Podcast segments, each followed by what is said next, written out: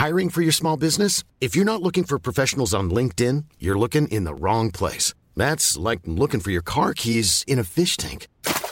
LinkedIn helps you hire professionals you can't find anywhere else, even those who aren't actively searching for a new job but might be open to the perfect role. In a given month, over 70% of LinkedIn users don't even visit other leading job sites. So start looking in the right place. With LinkedIn, you can hire professionals like a professional. Post your free job on linkedin.com slash people today.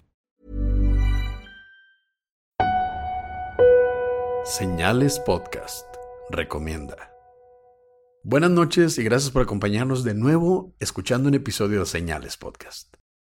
Una vez más les traemos una recomendación de nuestros episodios favoritos. En la semana pasada escucharon uno de los favoritos de Pepe. Esperemos que les haya gustado. Los Bonitos de Meoki es uno de nuestros favoritos. F por Crispin. F por Crispin.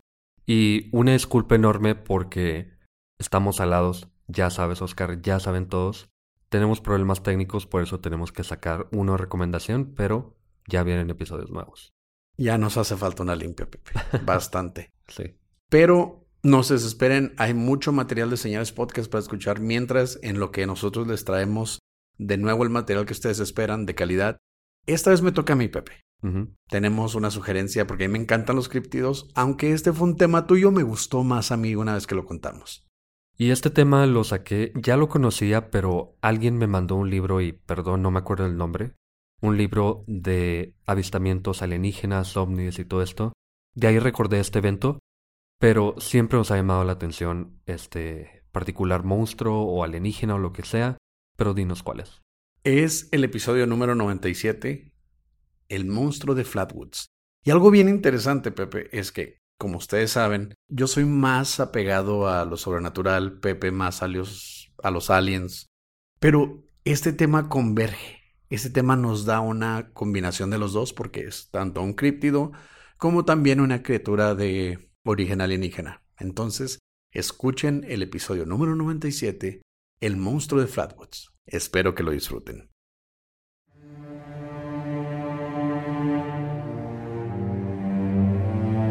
Esta semana se van a invertir los episodios, así que este es el misterioso. Y el viernes va a salir el episodio principal que se va a juntar con el del martes, porque van a ser dos partes.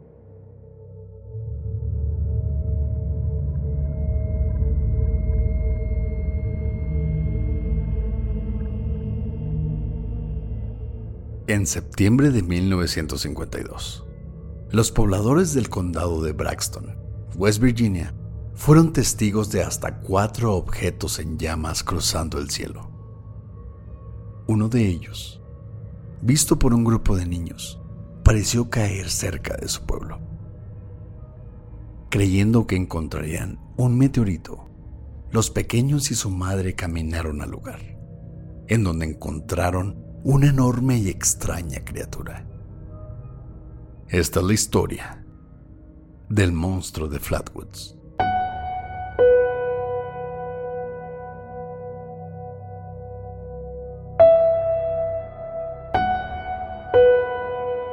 Estás escuchando Señales Podcast.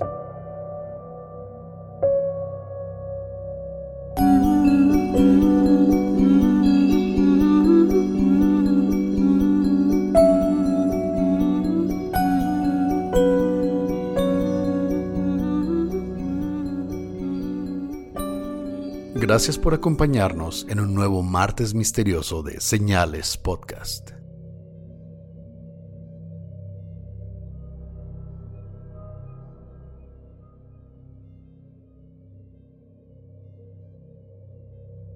El día de hoy les traemos un concurso con el que se pueden ganar una de nuestras playeras, puede ser de manga corta o manga larga, y es muy sencillo.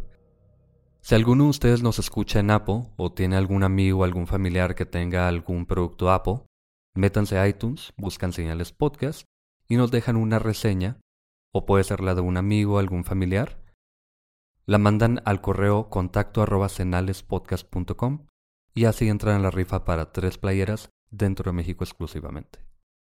También para recordarles que aún pueden adquirir las playeras de Señales Podcast, ya sea la clásica de Señales Podcast o el de Guarrenazo. Ingresen a www.señalespodcast.com diagonal playeras. También tenemos un Patreon en el que tenemos algunos beneficios digitales como tener una reunión con nosotros, acceso al episodio número uno y algunas otras cositas. Hay diferentes niveles, así que en patreon.com diagonal Señales Podcast. No olviden suscribirse a nuestro canal de YouTube, Señales Podcast.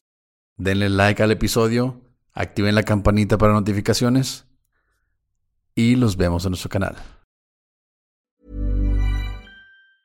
A lot can happen in three years, like a chatbot may be your new best friend. But what won't change? Needing health insurance. United Healthcare Tri Term Medical Plans, underwritten by Golden Rule Insurance Company, offer flexible, budget friendly coverage that lasts nearly three years in some states. Learn more at uh1.com. Y ahora, Pepe, llegamos a uno de mis temas: críptidos. El monstruo de Flatwoods. Durante el atardecer del 12 de septiembre de 1952, cerca de las 7.15 de la noche, los hermanos Edward y Fred May y sus amigos Ronald Shaver, Theodore Neal y Neil Nunley, de entre 9 y 13 años, jugaban en las canchas de la escuela del pueblo de Flatwoods en West Virginia. Cuando vieron un objeto ovoide con luces rojas, amarillas y naranjas cruzando lentamente el cielo seguido de una estela de fuego. El objeto, del tamaño de una casa, se detuvo repentinamente. Comenzó a descender detrás de una colina hasta que desapareció y ahora solo se apreciaba una luz pulsante detrás. Los niños corrieron a casa de los hermanos, donde le platicaron a su madre, Caitlin May, sobre lo que vieron. En la casa también estaba uno de sus primos, Eugene Lemon, de 17 años, quien escuchó los rumores y decidió acompañarlos al lugar. Caitlin tomó una linterna, Eugene tenía otra, y llevaron con ellos al perro de la familia, Richie. Subieron la colina justo antes del lugar del accidente, que era una vieja granja. Abrieron la reja de alambre para poder pasar, la cerraron detrás de ellos y siguieron por el viejo camino abandonado hacia las luces. Luego de unos metros, algunos de los niños vieron un objeto ovoide sobre la falda de la colina frente a ellos, que parecía emitir una luz roja pulsante. Eugene entonces apuntó su linterna hacia el camino, momento en que una misteriosa y nauseabunda neblina comenzó a descender desde el lugar. Intentaron ignorar el olor y siguieron caminando mientras escuchaban un chillido o estática proveniente del objeto. Richie, el perro, huyó a toda velocidad al notar algo entre los árboles. Con el chillido y la neblina, Eugene y Caitlin alcanzaron a percibir un par de ojos brillantes entre las ramas de los árboles cercanos al objeto. Caitlin prendió su linterna y ambos apuntaron en su dirección, pensando que sería solo un animal curioso. Pero sus luces iluminaron a una criatura de tres metros detrás de las hojas. Su cabeza roja tenía forma de pala y lo que parecía ser un vestido de metal que semejaba estar al rojo vivo. Las manos de la criatura estaban dobladas sobre su pecho y sus ojos naranjas brillaban intensamente mientras parecía flotar sobre el suelo. En ese momento, la criatura emitió un fuerte chillido y se lanzó flotando contra el grupo. Yuyin cayó al suelo, aunque se levantó más rápido de lo que cayó y corrió detrás de todos en dirección hacia el pueblo. El monstruo pasó tan cerca de Caitlin que la manchó de lo que ella describió como aceite. Aunque no le hizo ningún daño o quemadura, y solo lo notó hasta llegar a casa. Luego del avistamiento, varios de los testigos sufrieron por varios días de irritación en la garganta, vómito y náuseas. Y aunque se creyó que simplemente sufrían de histeria colectiva, algunos pensaron que los síntomas eran parecidos a la exposición de gas mostaza. Kathleen y Eugene reportaron el incidente a las autoridades quienes revisaron el área exhaustivamente, pero no encontraron nada. Esa noche algunos otros pobladores reportaron avistamientos extraños.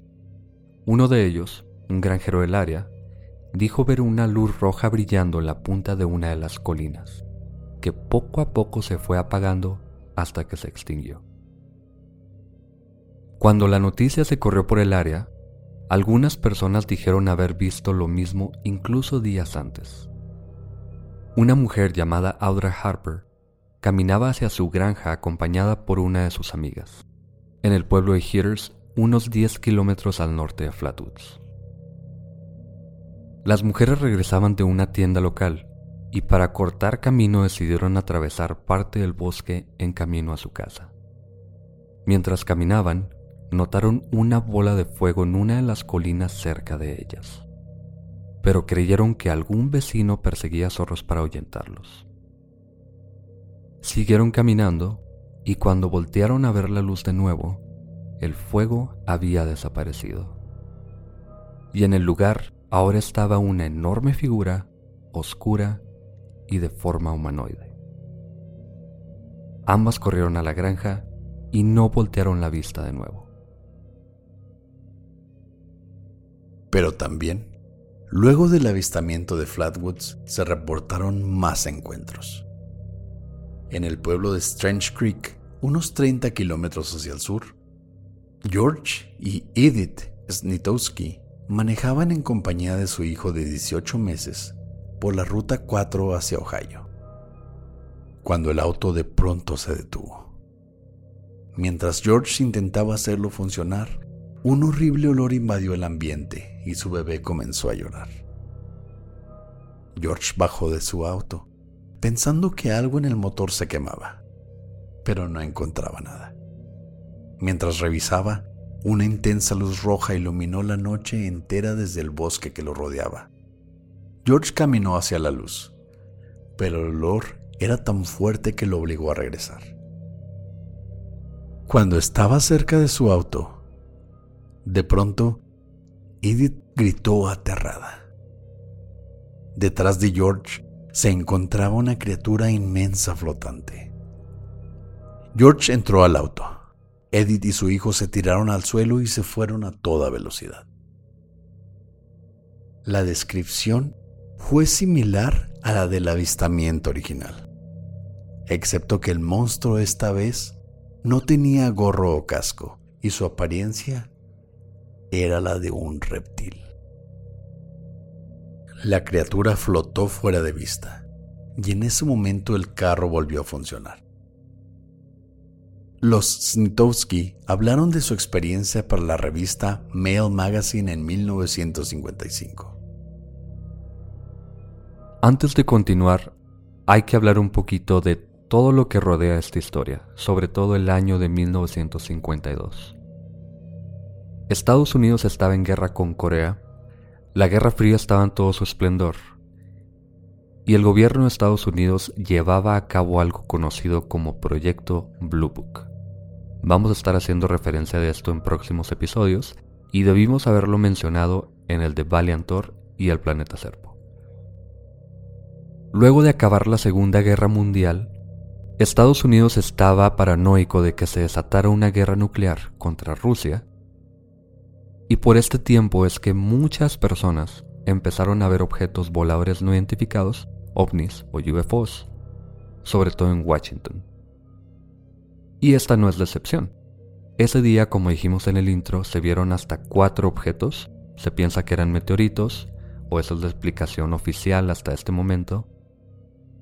Pero siempre hay algo que pasó después, antes. Por estos años había mucha actividad de este tipo. Gracias a toda esta actividad, todas las películas, bueno, no todas, pero la mayoría de las películas tenían que ver con objetos voladores con extraterrestres, reptilianos. No por nada los Nitoski mencionan que tenía apariencia como de reptil, como si este vestido o este casco o gorro o lo que tú quieras fuera eso, fuera un casco, un vestido, y dentro estuviera una figura reptiliana. Así que este caso inmediatamente tuvo la atención de todos, del gobierno, del ejército y pues de, todo mundo básicamente. Era técnicamente la moda en ese tiempo, ¿no? La gente tenía miedo de una explosión nuclear, estábamos en auges de la Guerra Fría, la gente estaba acostumbrada a los simulacros de ataque atómico, de ver naves enemigas en el cielo. Pero como mencionaste, había películas que te enseñaban los invasores de Marte, te enseñaban robots, te enseñaban diferentes tipos de alienígenas.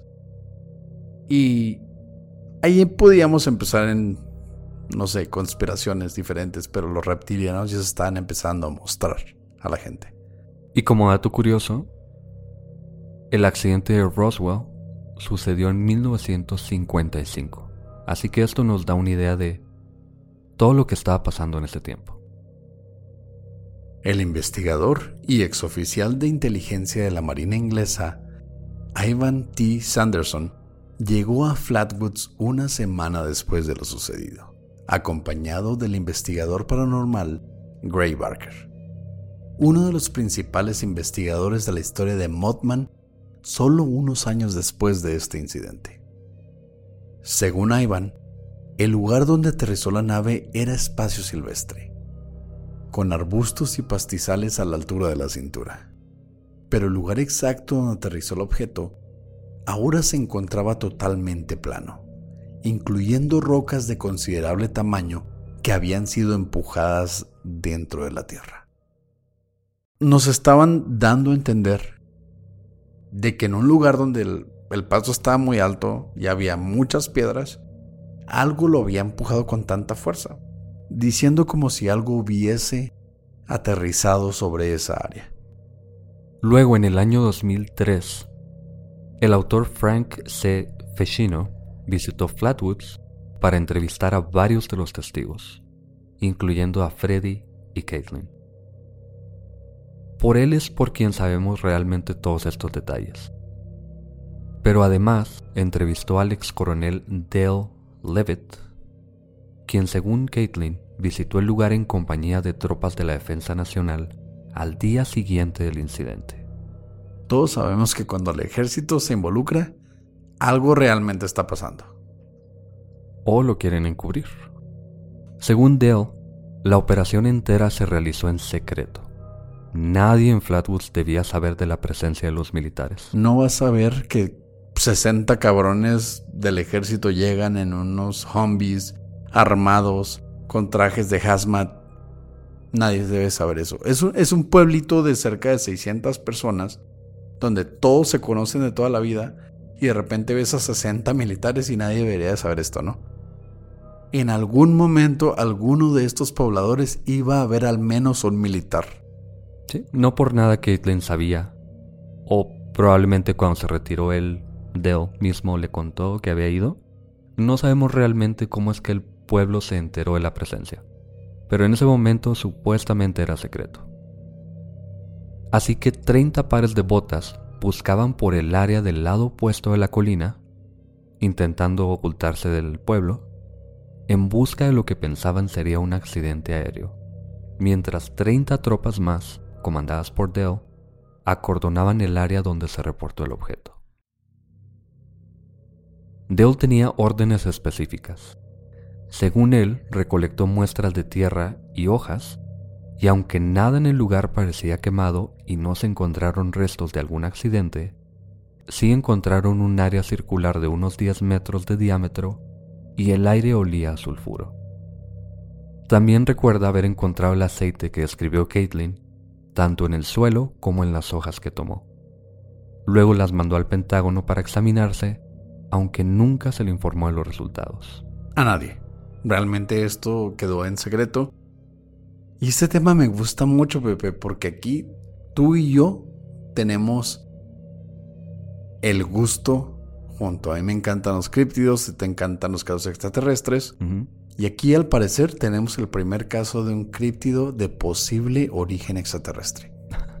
Yo tengo una teoría ahí que va a incluir a otra figura mitológica, pero ahorita hablamos de eso. Vamos. Dell mismo dijo en esta entrevista que fuese lo que fuese, el objeto claramente había aterrizado en el área sin problema. No se estrelló, eso es lo que dijo. Los niños vieron que cayó tipo un meteorito, pero no sabemos cómo se estacionan los extraterrestres, la verdad. Una semana después, el Pentágono envió una carta al pueblo de Flatwoods, donde les informaban que el avistamiento había sido a causa de cohetes experimentales, y terminaron la carta con una advertencia. Jamás hablar de lo sucedido. Me suena Roswell. Siempre. Fueron globos meteorológicos. es un globo nada más. Todos los monitos grises que vieron caminando y que se llevaron gente. No, fue un globo meteorológico. En este caso lo veo más probable o más lógico que actuaran así porque digamos que si eran cohetes experimentales. Con un reptiliano adentro, pero bueno. Porque recordemos que ya estaban en pláticas con reptilianos debajo de la Antártica. Así que... ¿Dónde está Hitler? También recuerda que Valiantor no sabía cómo volver a su planeta, entonces se me hace que lo mandaron en un misil. Digamos que sí, digamos que son cohetes. Si el gobierno de Estados Unidos está en esta batalla, la Guerra Fría, y no quieren que Rusia tenga acceso a su tecnología o a saber qué están haciendo, tiene caso que digan no hablen de esto, por seguridad nacional sí es encubrir algo, pero le doy un poquito el beneficio de la duda por seguridad nacional. Ok, te la compro. El ejército dice, no hablen de esto. Pero Caitlin y Eugene hicieron exactamente lo contrario. Luego de ser noticia nacional, el programa We the People, grabado en Nueva York, cubrió los gastos para que ambos aparecieran en el programa y contaran su historia en donde mostraron el boceto que tenemos de portada de este episodio. Desde ese momento, los medios de comunicación le llamaron The Green Monster o el monstruo verde. Aunque los hermanos Edward y Fred, que fueron partícipes en, esta, en este incidente o en esta manifestación de este ente, siempre dijeron que era erróneo y solo un intento de sensacionalismo. Esto del monstruo verde viene de uno de los niños que vio esto. No sabemos de quién exactamente. Pero él decía que el cuerpo del monstruo, digamos por ahora, brillaba. Brillaba un tanto como rojizo, pero también verdoso. Yo soy daltónico y creo que puedo distinguir entre el verde y el rojo. No, pero lo que pasa es que, al parecer, lo que realmente pasaba es que este traje metálico reflejaba las hojas de los árboles. Y si buscas tú ahorita al Flatwoods Monster es una cabeza roja y un cuerpo verde. Principalmente porque así le llamaron y pues ya se quedó así. Pero según ellos, los hermanos, es por eso, porque reflejaba las hojas verdes, pero realmente era metálico. Y la cabeza, eso sí, era rojo aparentemente. Algo que se me hizo muy interesante del tema fue que tenía ojos rojos brillantes o anaranjados brillantes, muy similar a lo que años después fue el Mothman. En West Virginia también. Pero algo que no se mostró con el Mothman es que se decía que el monstruo de Flatwoods eh, tenía un cuerpo como metálico. Era como un robot, pero tenía garras. Tenía tres garras. Eso siempre nos lleva a la imagen de cualquier reptiliano que hayamos visto en internet y nos hace pensar. Tal vez haya sido una invención, tal vez haya sido visto de una película, pero ¿por qué tanta similitud con los reptilianos si el reptiliano de las películas de en ese entonces no era tan similar como el reptiliano que muestran las, las conspiraciones de hoy en día? Tiene que ver con la tecnología, yo creo. Tal vez no era tan fácil recrear a un, no sé, una iguana gigante. Yo creo que ahora es más fácil hacerlo más real por así decirlo. Antes tenías que utilizar, no sé, una persona pintada de verde. Así que esas garras no eran tan fácil de, de simular. Pero eso de la película es muy curioso que lo menciones porque inmediatamente esta descripción robótica me recordó a la película El día que la Tierra se detuvo. ¿Algunos la han visto con Keanu Reeves? No la de Keanu Reeves. Ah. Esa película apesta, es, es horrible. Está muy buena, sale Keanu Reeves, güey. Bueno, por Keanu Reeves sí. Es la única razón. Pero yo vi la original de 1951. Qué raro, un año antes de que pasara este suceso. Y lo que pasa en la película, en la original, es que hay una nave en medio de, me parece que Manhattan, no me acuerdo. Creo que es Washington. En fin, en medio de un lugar superpoblado. Está la nave y de la nave sale un robot. Un robot... ¿Cómo te imaginas un robot? Humanoide. Humanoide, claro. Este robot lo que hace es que simplemente se queda parado ahí hasta que de pronto empieza a atacar a medio mundo. Es exactamente lo que pasa aquí. Ahí podríamos usar las variaciones. El robot del día que la Tierra se detuvo, la original, pues era un humanoide de latón con un visor, como quien dice así, de raya, en el cual se movía un foquito, pero no tenía dos ojos grandes. Y tampoco tenía ningún tipo de característica reptiliana. No, pero si lo combinas con las demás películas que están en ese momento es como como una combinación, básicamente. Yo la verdad no lo quiero defender por ser de origen alienígena, pero algo pasó ese día.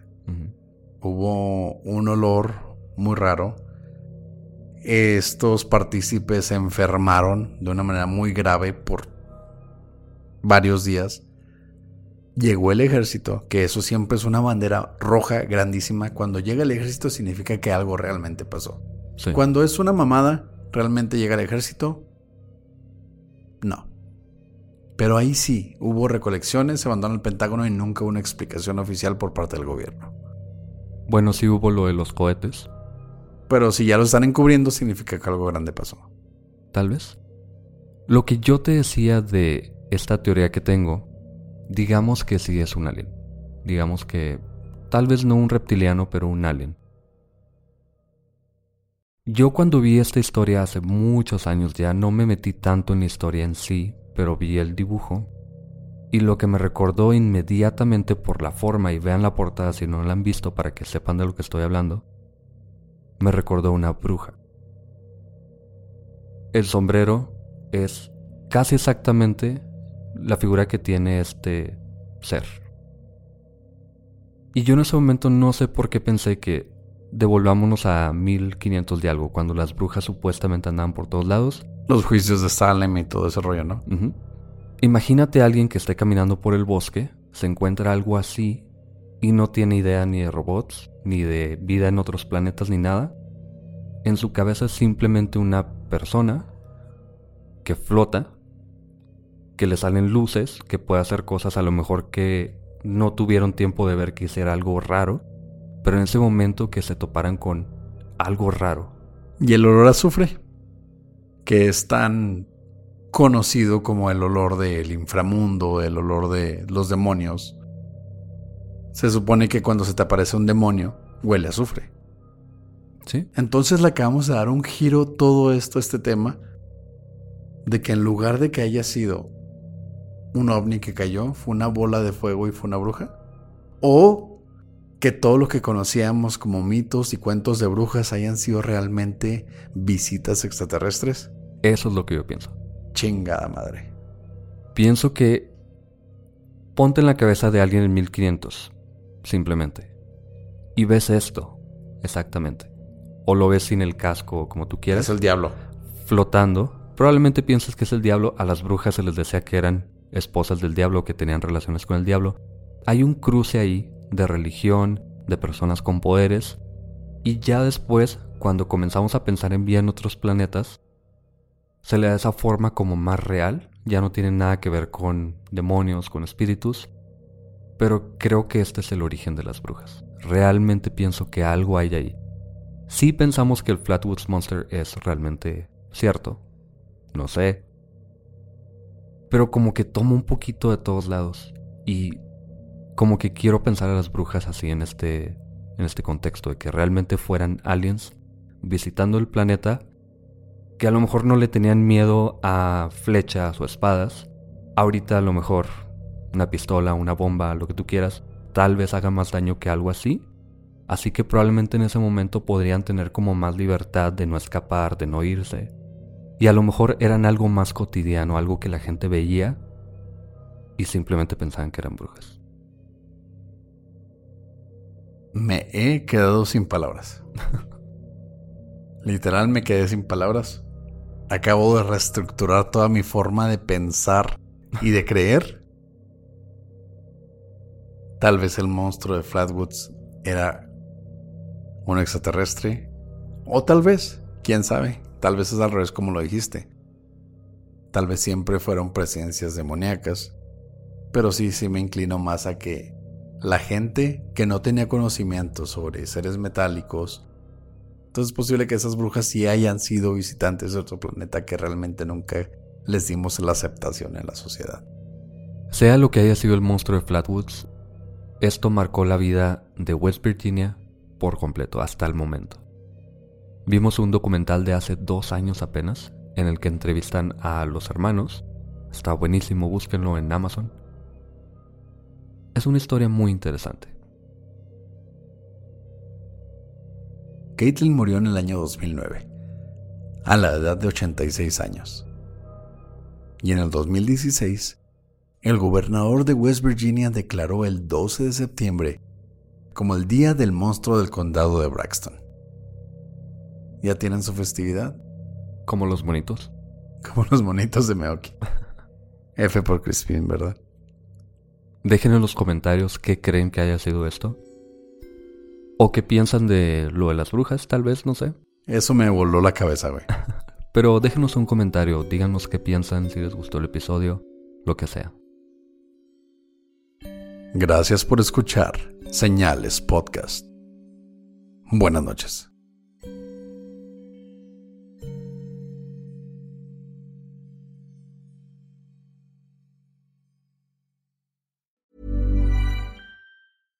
How would you like to look five years younger? In a clinical study, people that had volume added with Juvederm Voluma XC in the cheeks perceived themselves as looking five years younger at six months after treatment. Look younger, feel like you. Add volume for lift and contour in the cheeks with Juvederm Voluma XC. Reverse signs of aging by adding volume to smooth laugh lines with Juvederm Volure XC. For important safety information and to find a licensed specialist, visit juvederm.com. That's J U V E D E R M.com. Not for people with severe allergic reactions, allergies to lidocaine, or the proteins used in Juvederm. Common side effects include injection site redness, swelling, pain, tenderness, firmness, lumps, bumps, bruising, discoloration, or itching. There's a risk of unintentional injection into a blood vessel, which can cause vision abnormalities, blindness, stroke, temporary scabs, or scarring. Talk to a licensed specialist to find out if it's right for you.